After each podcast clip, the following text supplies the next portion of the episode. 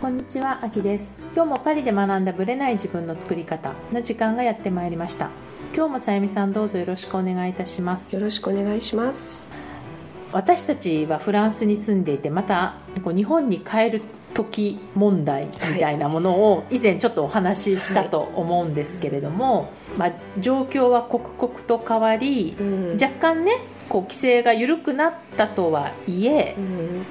まあ、日本に戻った時にこう2週間のそうね2週間の待機期間がねあってその間公共の交通機関は使えないし飛行機も乗れないし私なんて実家が九州なので地方の方はそうねだからね例えば成田とか羽田に着いたはいいけどそこから2週間。動けないっていうのは何のために帰るっていうね感じ。ホテルとかに缶詰になるわけじゃないですか、ね、でだからといって観光できるわけでもないから動ね。き回れないですもんね、うん。うん。っていうことで、まあ、日本人も戻れないし、まあ、夏ね私の周りでも結構日本行きを夏休みキャンセルした方すごく多かったんです。私まあもそうですよね。はい、でうん。実際に、まあ、9月なんて特にこう国際の見本市とかフランスいっぱいあるじゃないですか、ねファッションウィークもあるしね。でそうやって出張に来たい方がうん。今度は日本に帰った時に2週間、ね、自粛しないといけない関係そうフラでンスには来入れるけどでフランスはそういう待機の期間は今のところねないので、入れるんですけど入ったはいいけどじゃあ今度日本に帰った時2週間の、ね、待機っていうのがあると仕事ができないですよね。全くね、うん。動けなくなっちゃうからそれによってこう出張をやめてしまったり、そうう。ん。まあ、ファッションウィークに参加しないとかね、うん。いろいろそういうのがあったと思うんですが、まあ、今回ちょっと10月1日付でね新しい条件がはい。変わったっていう話をちょっとしたいなと思っていて、はい。で大抵問題になるのは日本のパスポート持ってる人はまず問題じゃないです。じゃないじゃないですか、うん。日本その日本での2週間の待機以外の問題はないですよね、うん。はい。入ることに対しては全然問題はないわけで、はい。問題はその配偶者だったり家族だったりして、日本のパスポートを持ってないない人、方ね、うん。はい。だから夏休み旅行で来たいとか言ってもうん。入れないわけじゃなまあ、いですか、観光客も含めですよね。ね。はい。で今回まあ10月1日で聞いた話によると、日本人の配偶者がいるフランス人の場合でも、はい。日本に入国する際にはうん。書類が必要である。要はビザを申請しないといけなくなっちゃったんですよ、今までそんなの必要なかったですもんね。まあ、観光ビザね。3ヶ月間だったら問題なかったわけで、旅行者だったら問題なかったのに、じゃあどんなそのビザはねうん。申請するにあたって何が必要かというと雇用証明書あのフランスでのね、うん。はい。要はちゃんと働いてます、はい。でもまあフランス人だからね、え。まあ、ここでねまず疑問が出るんですよ失業者はどうするんだみたいな話になえるわけですよ。ですよね、うん。で3ヶ月分の給与明細。うん。3ヶ月分の銀行口座明細。失業者はどうするんだ。もう全部絡んできます、うん。納税証明書。学生はどうするんだ。どうもそういうのいろいろ出てきますね、であとは 45mm×45mm サイズの写真付き申請書、はい、これがだからフランスサイドで用意するもの、うん。でもう一つ日本サイドで用意しなきゃいけないもの。つまり勝手に日本に行くことができなくて、うん。日本側で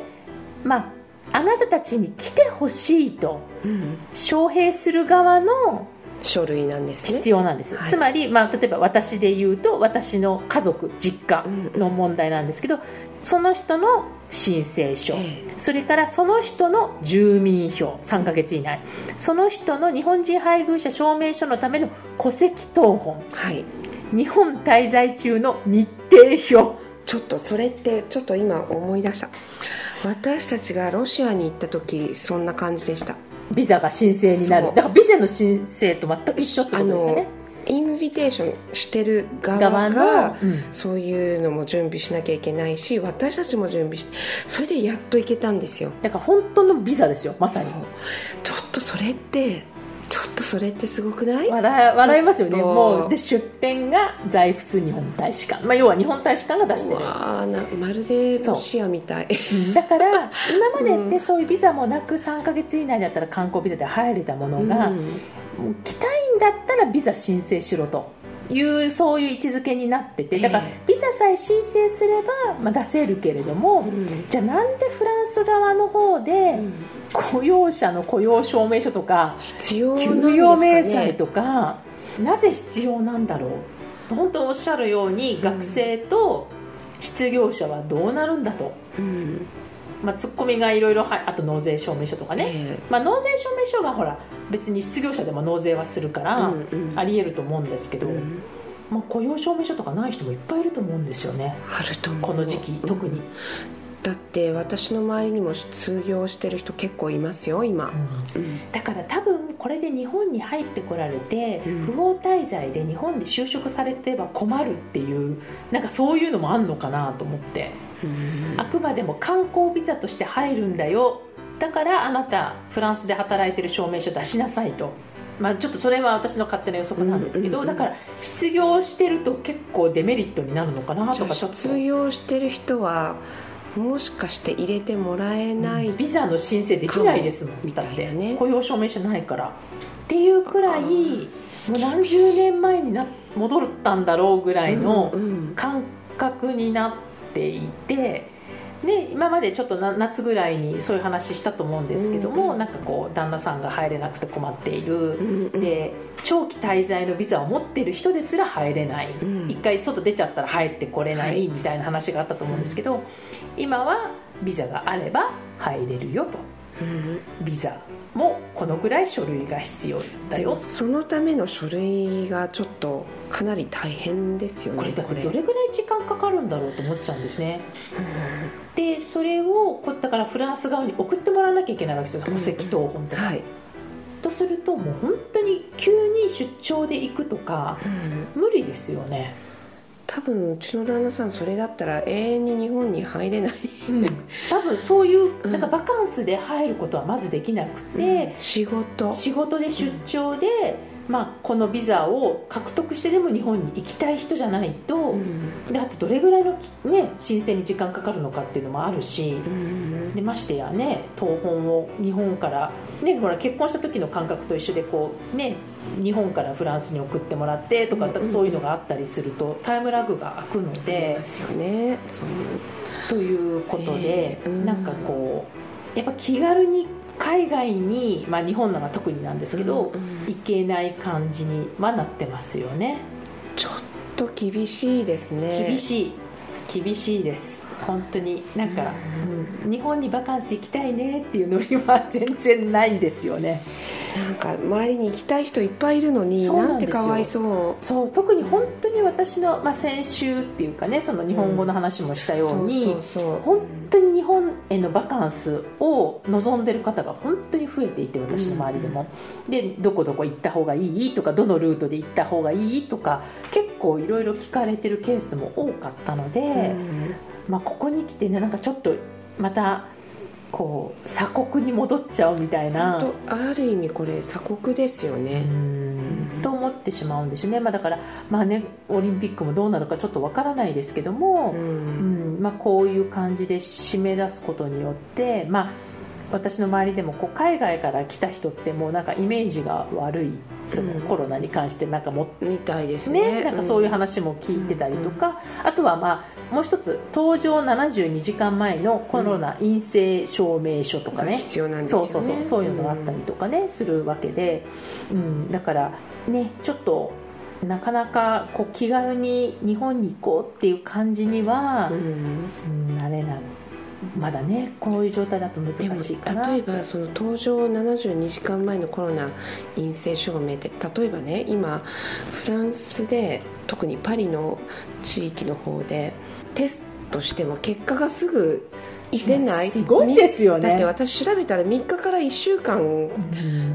かかるって言うんですよ、うん、一応オフィシャリーには36時間で出るって言ってるけどもでもね出てる人少なくて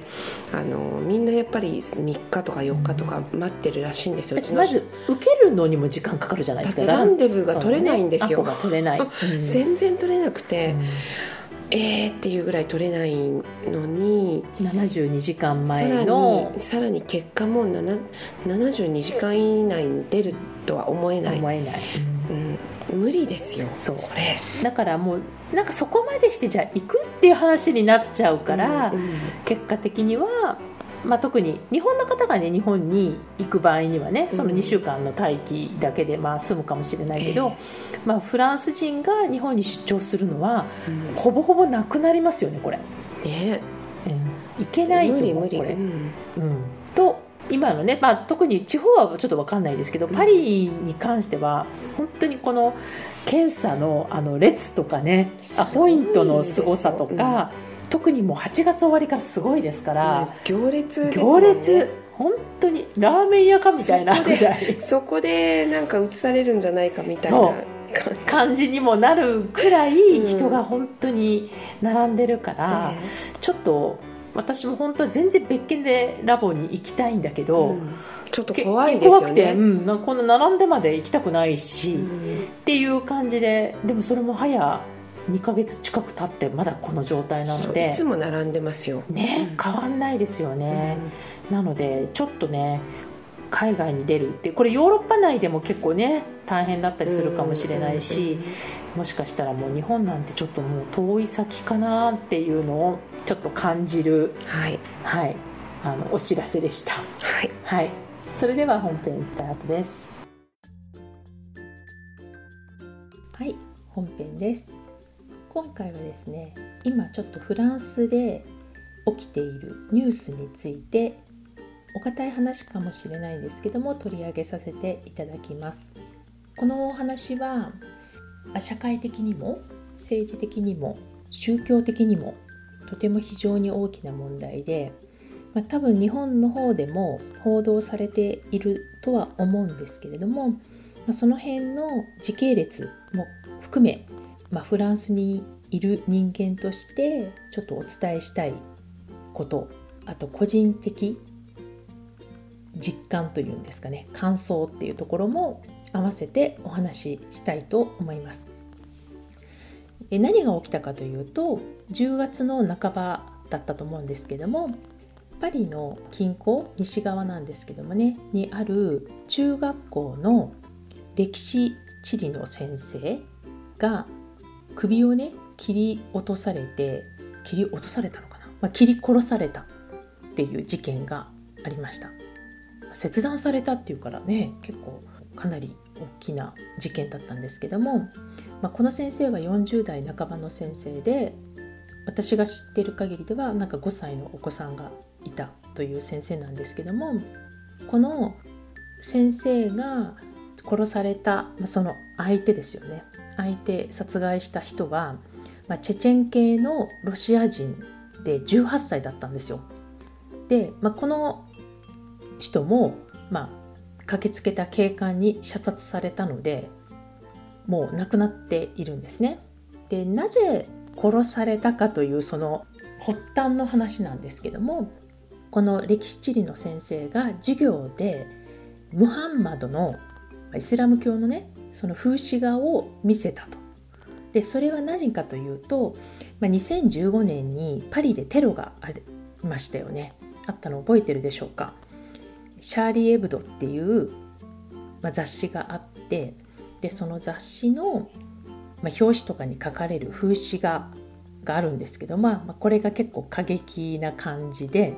その雑誌社にイスラム過激派の兄弟が襲撃して、まあ、12人が亡くなって11人が怪我をしたのかなっていうテロがあったんですよ。でその裁判がね、まあ、実際にこの9月から始まっているわけなんですね。でそのま歴史の授業の中で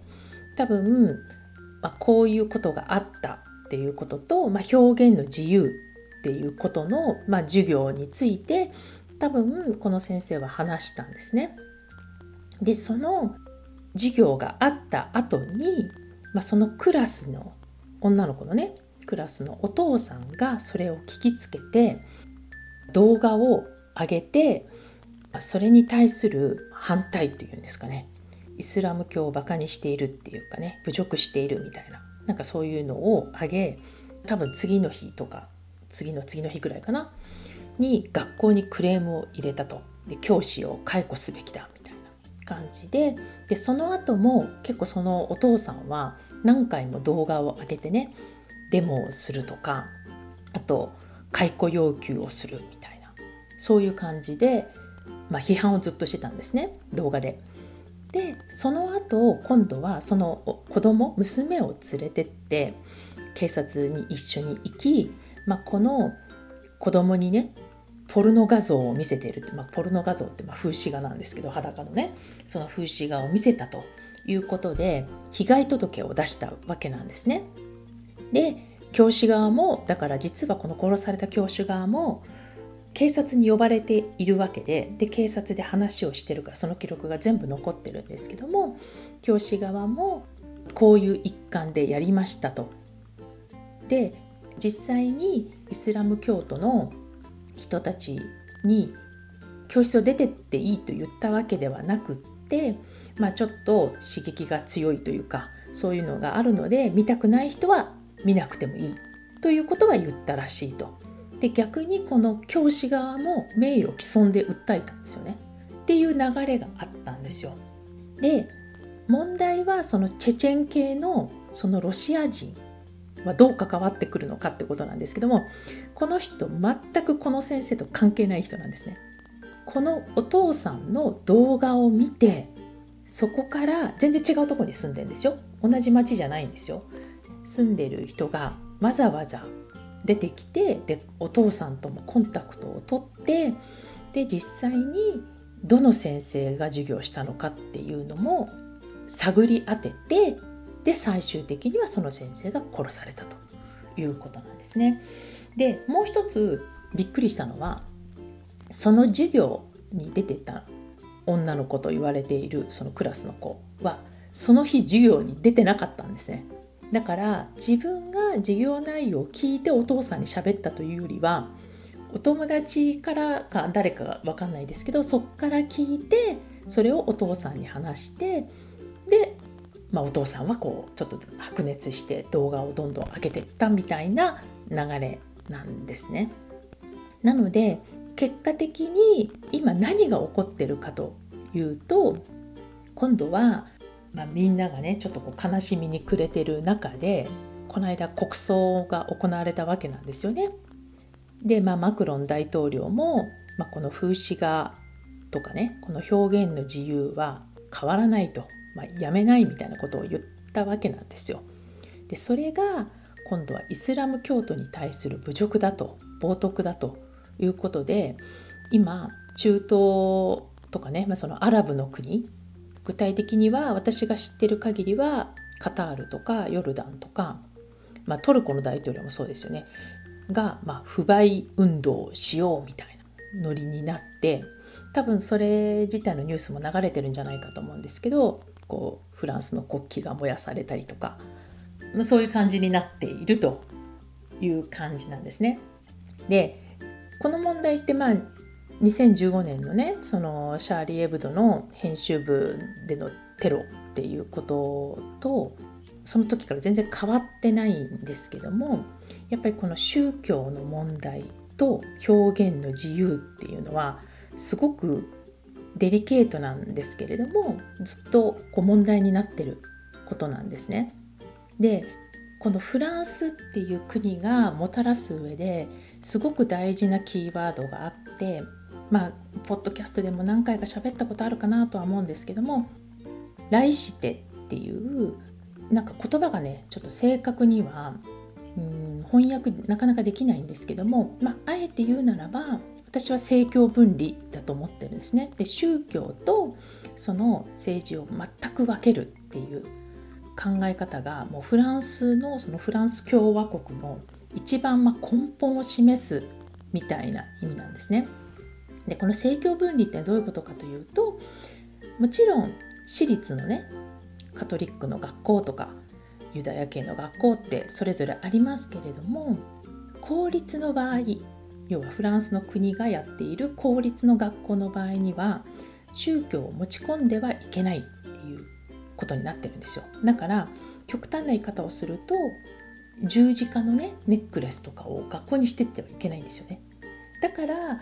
ちょっと聞いたことあるかもしれませんけどもスカーフイスラム系のねああいうのを学校にしていくことですごく問題になったりするんですね。だからそれくらいこの来してというこの政教分離っていうのはすごくフランスにとって大事なことで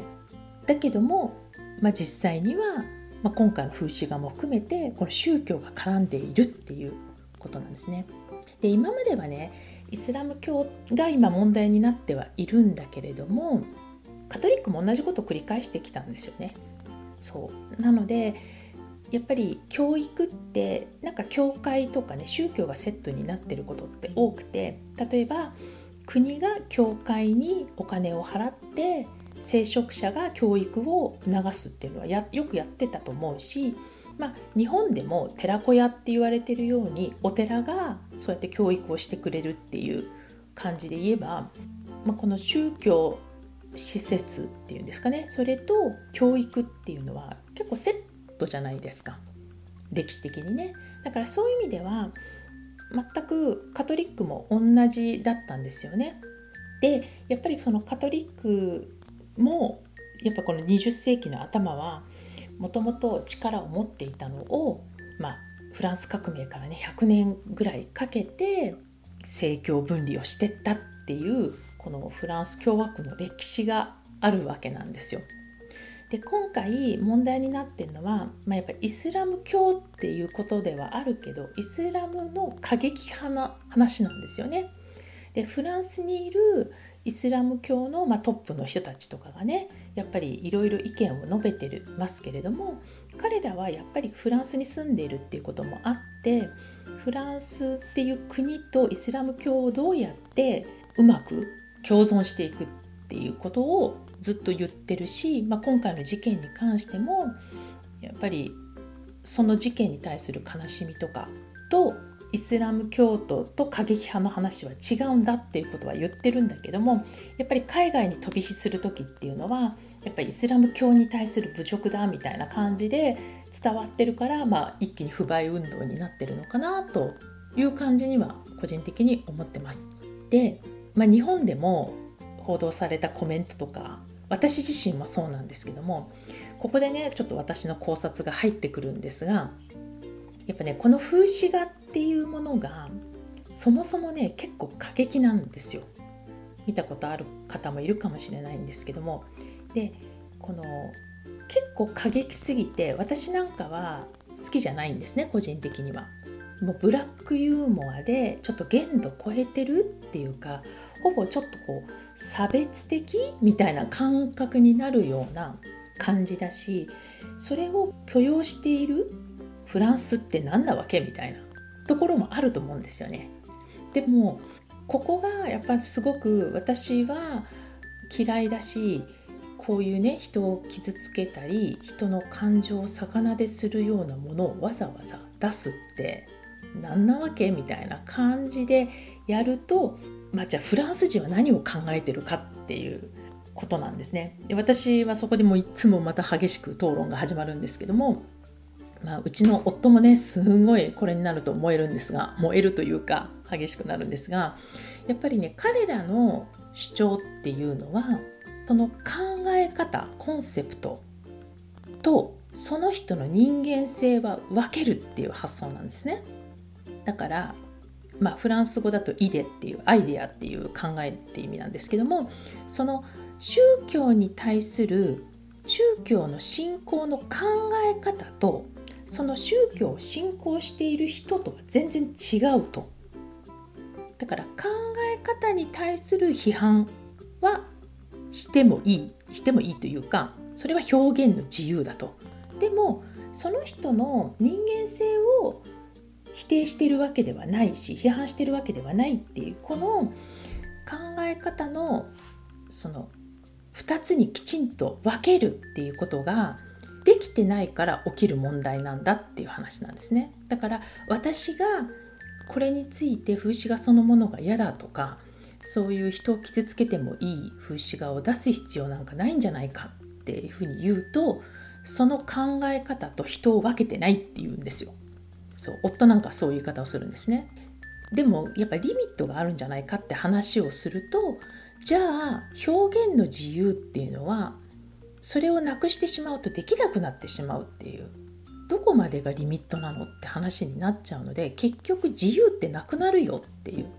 いうことでいつも終わるんですね。で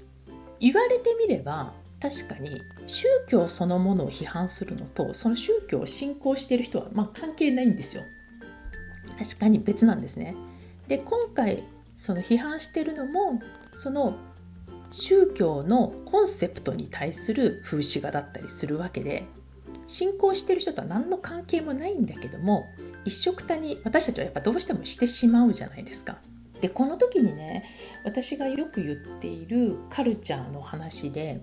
いつも思うのは欧米人ここはあえて欧米人という言い方をしときますけども欧米人と日本人のね違いをいつも考える時によく出てくるのが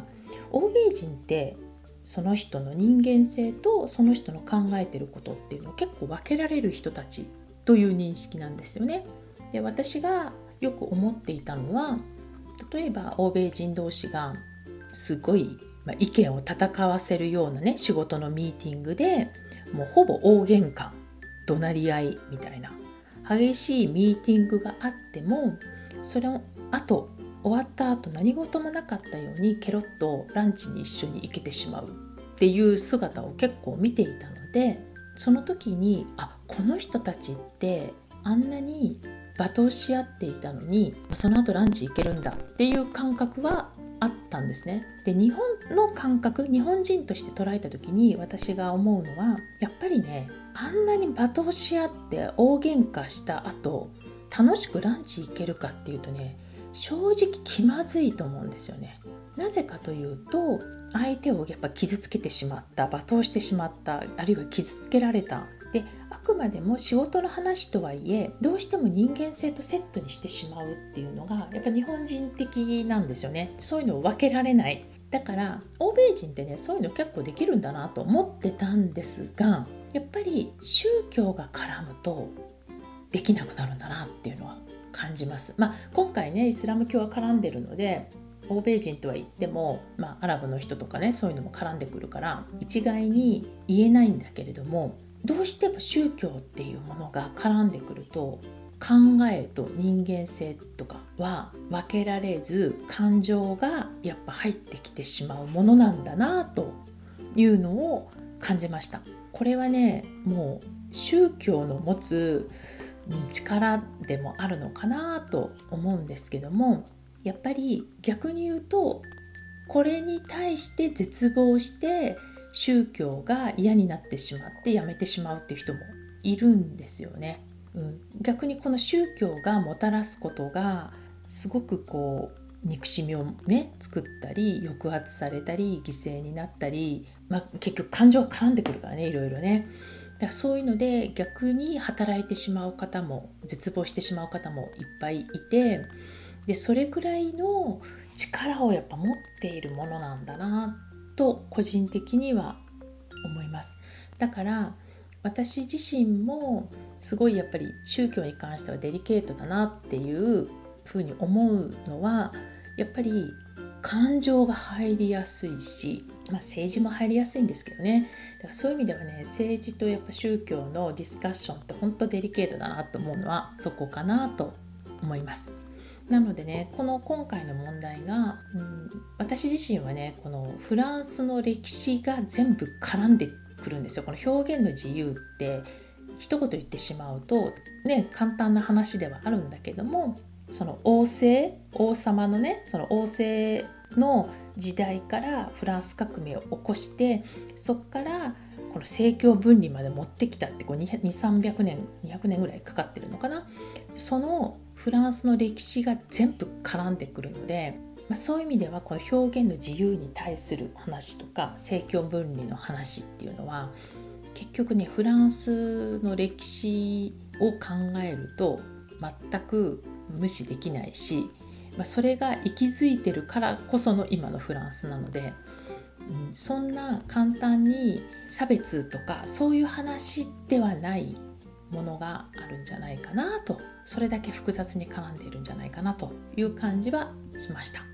まあねこの話がねそのあとどうなっていくかわからないしまたイスラム過激派を刺激してしまったりとかねなんか逆にちょっと一時期落ち着いた部分もなんかまた再燃するかもしれないので、まあ、その辺はねちょっと見守っていきたいなと思いましたけどもなんかコロナと絡んでね同時進行でこういう事件はあったということをちょっとお伝えしたいなと思って今日お話をさせていただきました。また来月以降もよろしくお願いします。ありがとうございました。この番組は毎週金曜日をめどにお届けしています。確実にお届けするための方法として iTunes や Podcast のアプリの購読ボタンを押せば自動的に配信されますのでぜひ購読するのボタンを押してください。また皆様からの質問や感想をお待ちしています。オフィシャルサイトはパリプロジェクトで検索していただきお問い合わせから質問や感想をぜひ送ってください。オフィシャルサイトから LINE アットやメールレターで有益な情報をお届けしているのでこちらもぜひ登録してくださいね。また次回もパリで学んだブレない自分の作り方をお楽しみに。秋でした。